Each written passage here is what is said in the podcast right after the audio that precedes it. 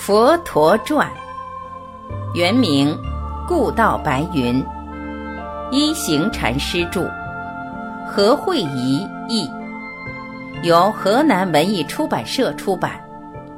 演播：张晚琪。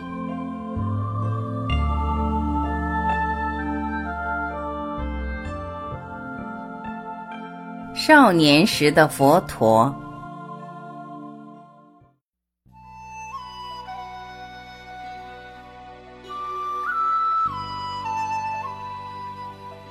悉达多十四岁时，乔达弥王后生了一个儿子，名叫南陀。宫中每人都为此欢腾，悉达多更因庆幸自己有一个小弟弟而异常兴奋。每天下课后，他都会赶着跑回家里看望南陀。虽然悉达多已到了应该关心其他事物的年龄，但他仍时常叫提婆达多陪他一起带南陀出去玩耍。悉达多有三个他最喜欢的堂兄弟，他们名叫摩南居利、百迪耶和金比来。他经常与他们在王宫后面的花园玩耍。乔达弥王后。最喜欢坐在莲池旁边的木凳上看他们嬉戏，他的侍从更随时都会照他的吩咐为孩子们奉上小食和饮品。随着日子过去，悉达多的学业一年比一年进步，提婆达多实在很难再隐藏他的嫉妒。悉达多很快便已精通每一科目，而学习时又全无困难。这包括了武术在内。虽然提婆达多比他健硕，但悉达多的身手更为灵敏快捷。在数学方面，其他同学对悉达多的卓越都甘拜下风。他的数学老师阿朱罗往往要花很长的时间来解答悉达多所发问的高深问题。因悉达多在音乐方面特别有天分。他的音乐老师便送了一支罕有和名贵的横笛给他。在仲夏的黄昏里，悉达多会独个儿在园中用它吹奏。他的歌曲有时是低声甜美，而有时则会美妙的令听者顿觉飘入云霄。乔达弥很多时候会在夜幕低垂时。专意坐在外面听他儿子的吹奏，这样可以令他心里的感受随着悉达多的音乐飘扬而使他心旷神怡。可能是受他的年纪影响，悉达多当时比较着重于宗教哲学的研读。读过所有的吠陀后，他对内容里的经教见解和信念都细心思量。他尤其集中去研究《离句吠陀》和《夜毛吠陀》这两本经典。悉达多从小便看到婆罗门诵念经文和主持教仪，现在他可以亲自去深入探讨这些神圣教义的中心思想了。一向以来，婆罗门教的圣典都很受重视。就连典籍内字和字的声韵都被认为是可以影响或改变人世和自然界的。行星的位置与四季的转换更被视为与拜祭诵经有着莫大的关系。只有婆罗门才被认为是有足够能力去了解天地间的奥秘。唯有他们才有资格用诵经和各种仪式使人类及自然界产生正规的运作。悉达多被教导，整个宇宙都是来自一个名叫大梵天的至高无上主宰，而社会上的所有阶级则是出自创造者身体的不同部位，每个人都包含着一点这个神通广大的造物主的精华。而宇宙的精华，也就是每个人的本性或灵魂所组合而成的。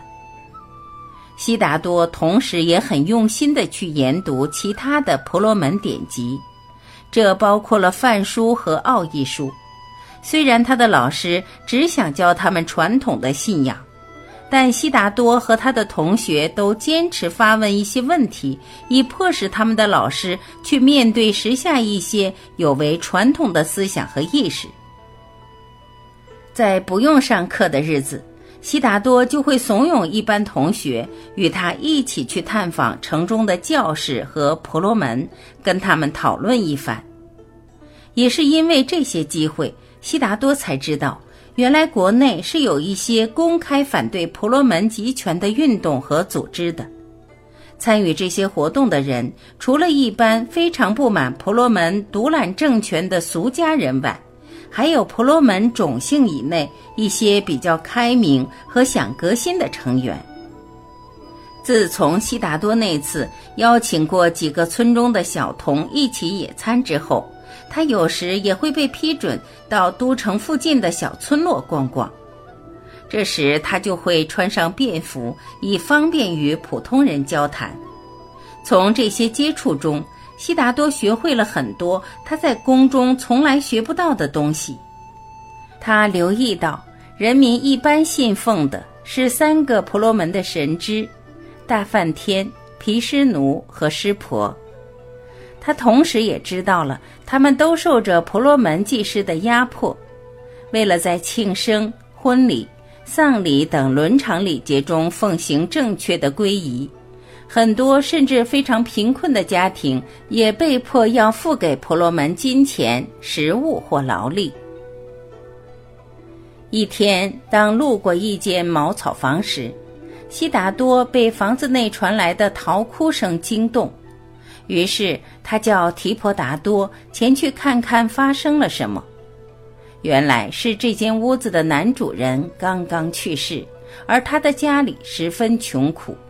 他的妻儿瘦得可怜，身上只披着破布，他们的房子也旧得像是会随时倒塌。原来这家的男人因为想婆罗门替他的房间洒净，以便重建厨房，被迫要以做苦工来偿还。连续几天，他都要替婆罗门搬运大石和砍柴。他最后病倒了，在回家的途中。他不知倒地，一命呜呼。随着悉达多自己的反省和观察，他开始对一些婆罗门的基本教义产生疑问，例如，吠陀是否真的是专赐给婆罗门的？婆罗门是否真的是宇宙间至高无上的统治者？经文和记忆本身是否拥有无穷的力量等？同时。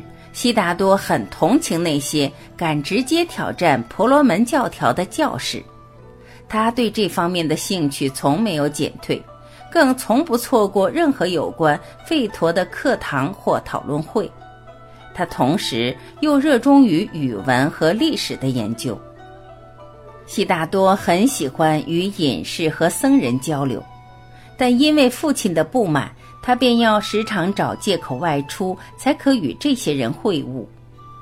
这些僧人对物质的拥有和社会的地位全不重视，这与婆罗门刻意追求权力截然不同。反之，这些僧人都刻意放弃一切，以断绝世间的烦恼而得到解脱。他们对吠陀和奥义书的经义已全部通晓。悉达多知道。很多隐士都住在西林的焦萨罗或南面的摩揭陀，悉达多很希望有一天能到这些地方去跟他们研习。净饭王当然知道悉达多的意向，他把恐怕儿子会出家当僧人的这个忧虑告诉了他的王弟胡饭王，即提婆达多和阿难陀的父亲。焦萨罗这个国家。一直以来都对我们的领土虎视眈眈，我们必须靠悉达多和提婆达多这般后辈的才干来保卫国家的命运。我很怕悉达多会如阿斯陀预言般去当僧人，如果是真的，提婆达多也很有可能跟他一起这样做。你可知道他们是如何喜欢跟那些隐士交往吗？胡范王被大王这番话吓了一跳，想了一会儿，他低声在大王耳边说：“如果你问我的话，我认为你应该替悉达多找个妻子，有个家庭要照顾，他就必定会放弃做僧人的念头了。”净饭王点头同意。那天晚上，大王对乔达弥透露他的心事，王后于是答应会替悉达多安排在短期内成婚。虽然王后自己才刚产下小公主孙陀利南陀，但他分娩后不久即开始在宫中安排一些年轻人的聚会。悉达多对参与这些音乐晚会、运动会和远足等活动都表现得很热忱，他也结识到很多男男女女新朋友。净饭王有一个妹妹，名叫巴密莎，她的丈夫是居利的国王谭加巴利，他们在居利的都城罗摩村和加皮罗卫都有居所。施加国和居利国只隔着一条河。所以这两国的人民世世代代都相处得很融洽。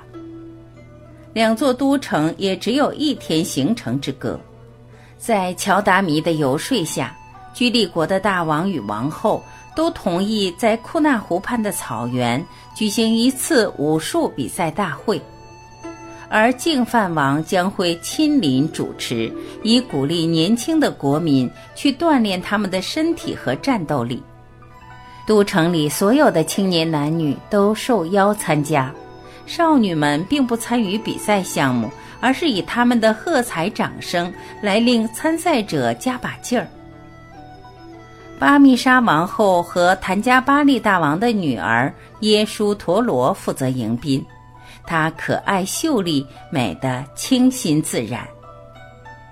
在所有项目中，包括射箭、击剑。赛马和举重等，悉达多囊括了全部冠军。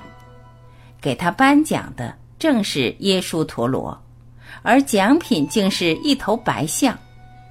耶输陀罗两掌紧合，微低着头，用高贵文雅的语气宣布：“悉达多太子，请你为你应得的胜利领受这头白象。”也同时，请你接纳我心底里至诚的祝贺。公主的举止雍容淡定，衣装温文尔雅，她的笑容就如半开的莲花般清爽。悉达多鞠躬，然后直望她的眼睛，轻声说道：“谢谢你，公主。”站在悉达多后面的提婆达多，因为只赢得亚军而非常不快。看见耶输陀罗对他全没理睬，他一手拿起象鼻，狠狠地打了一下鼻子最弱的部位。白象顿时感到万分痛楚，跪在地上。悉达多很严厉地望着提婆达多，呵斥道：“堂弟，那太过分了。”悉达多揉揉象鼻的弱处，又说着安慰他的话。白象慢慢的站起来，低头向太子致敬。现场观众的掌声雷霆贯耳。悉达多骑上象背，开始他的胜利巡礼。在驯象师的引领下，白象载着悉达多，在人群的簇拥中，在加皮罗卫国城内巡行。